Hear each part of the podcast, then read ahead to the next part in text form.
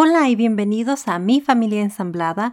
Yo soy Rosa y en este programa semanal te ayudaré a navegar la experiencia única de convertirte en una familia ensamblada. Gracias por acompañarme a un episodio más de Mi Familia Ensamblada. Este episodio es titulado Espera lo inesperado en el 2022.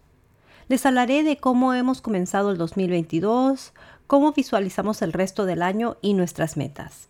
Como ustedes bien saben, el 2021 fue una montaña rusa emocional para todos nosotros.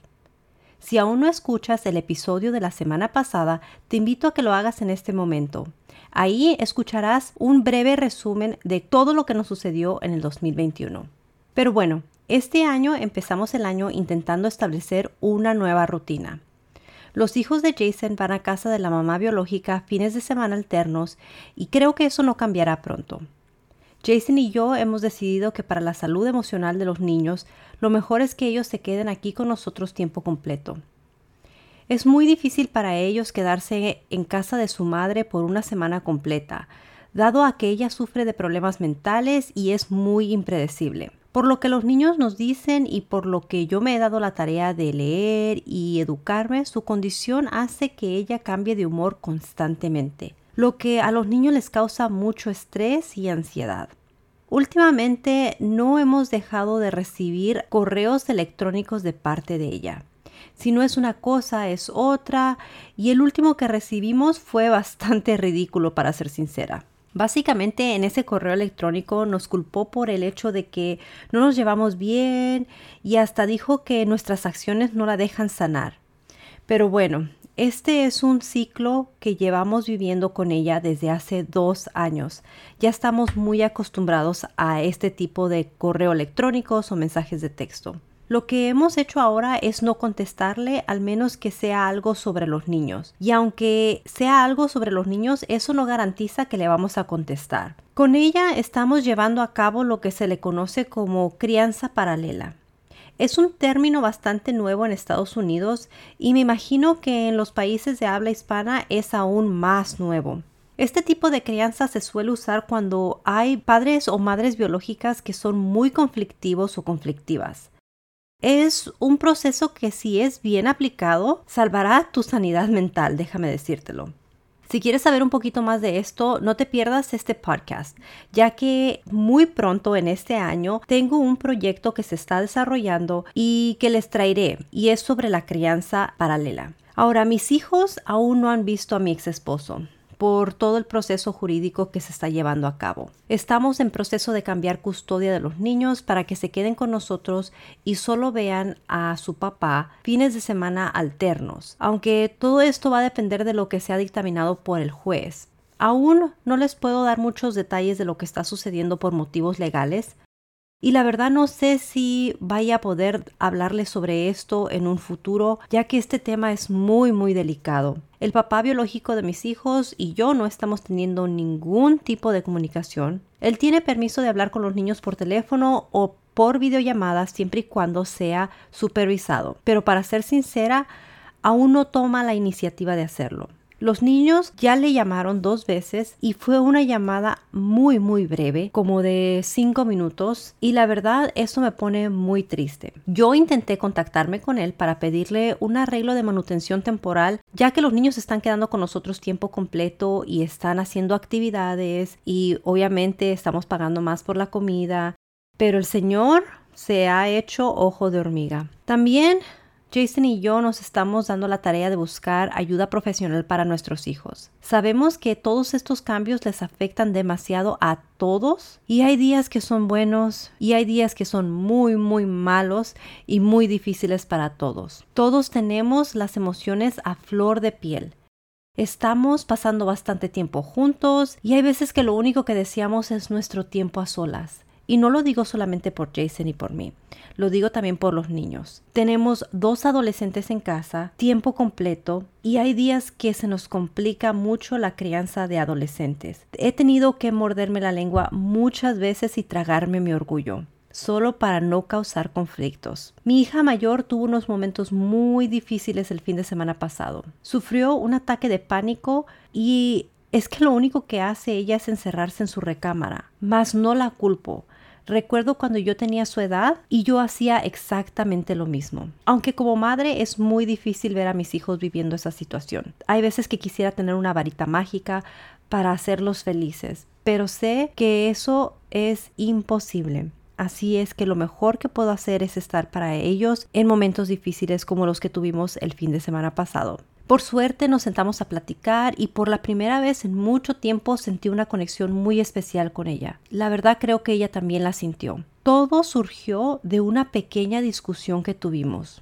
Yo estaba guardando los trastes limpios y pidiéndole a todos los niños que comenzaran a hacer sus tareas del hogar para poder sentarnos un rato a relajarnos. Había un caos en casa y ella llegó a platicarme algo. En esos momentos yo estaba tan ocupada en mis propios asuntos que le pedí que me diera un momento para procesar y no la dejé terminar su oración. Ella me acusó de no quererla y de no escucharla. Yo me puse a la defensiva y me enojé demasiado. Me fui a mi recámara y me tomé unos momentos para analizar. Analicé por qué me sentía tan atacada por ella en ese momento y me di cuenta que no era solo ella, sino como dicen, poco a poquito se va llenando el cantarito. Mi hija menor no hay día que no me desafíe y que me haga un berrinche de cualquier cosa. Los niños pasan tanto tiempo juntos en una sola habitación que no dejan de pelear por la menor tontería. Y yo soy la que tengo que arreglar todos estos conflictos en casa. Para ser sincera, todo se me juntó en ese momento y no pude más. Pero me dije a mí misma que no dejaría que estos momentos de la vida de ellos se me fueran robados por mi propia falta de autocontrol. Salí de mi recámara y en eso llegó mi hijo mayor. Me dijo unas palabras que en realidad yo necesitaba escuchar. Me dijo que apreciaba todo lo que hago para la familia y me abrazó. En sus brazos me sentí como toda una anciana por primera vez. Me di cuenta que está tan alto que ya puedo llorar hasta en su hombro. ¿Y cómo lo sé? Bueno, porque lo hice.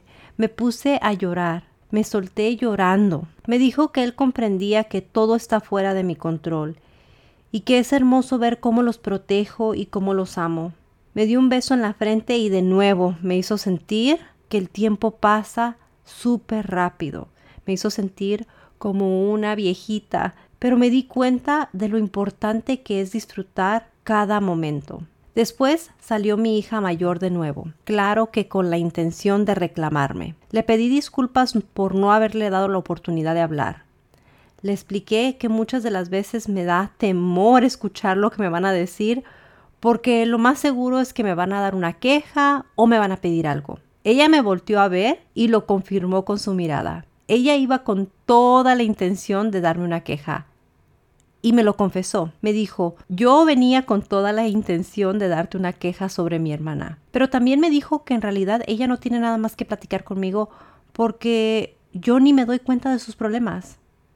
Así es que ahí me tienen rogándole para que compartiera conmigo todos esos problemas que dice tener. Le dije que quiero ser parte de su vida. Por fin me admitió que el viernes, después de clase, se puso muy mal en el baño. Dice que no sabe qué hacer con su vida y que está cansada de encerrarse en su recámara. Tuvimos una conversación muy larga y ambas lloramos, pero también encontramos una solución. Hicimos una lista de metas para ella y claro, para su mejor amiga, la cual fue testigo de todo esto. Pero no me quejo. Me da mucho gusto que ellas sientan que pueden compartir conmigo y pueden confiar en mí. Les imprimí una agenda y pusimos las cosas que podíamos empezar a hacer de inmediato, como ir al gimnasio, aprender a coser, aprender otro idioma, hacer un deporte, conocer más gente, buscar trabajo. No nada más esto ayudó a su estado de ánimo, pero también ayudó a nuestra comunicación. La mañana siguiente vinieron a almorzar a nuestra casa la mamá de Jason y su padrastro.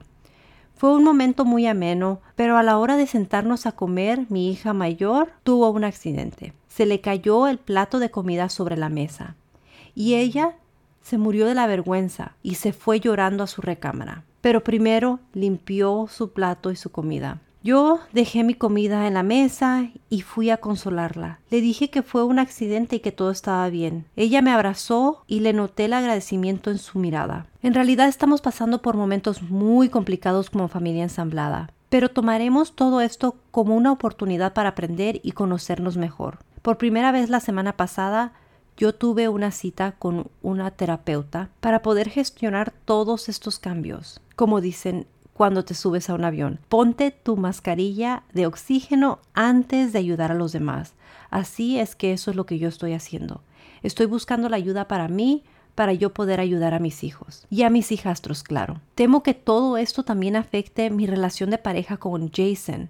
Él y yo ya no estamos pasando tiempo juntos como lo acostumbrábamos a hacer y a solas. La casa siempre está ocupada por alguien y desarreglada. Eso me está volviendo loca. Los únicos momentos que yo estoy sola en casa es en momentos como este, cuando los niños están en la escuela o cuando los niños están durmiendo. Jason nunca, nunca, nunca tiene tiempo a solas. Y cuando digo nunca me refiero a jamás de los jamases. Sabemos que tener tiempo juntos a solas es muy importante. Intentamos establecer nuestra cita semanal o date night aunque no lo hemos podido hacer aún. Y miren qué casualidad, acabo de recibir un mensaje de texto de parte de Jason en el que me dice que me ama y comparte conmigo las fotos de cuando fuimos a The Redwoods el año pasado, él y yo solos.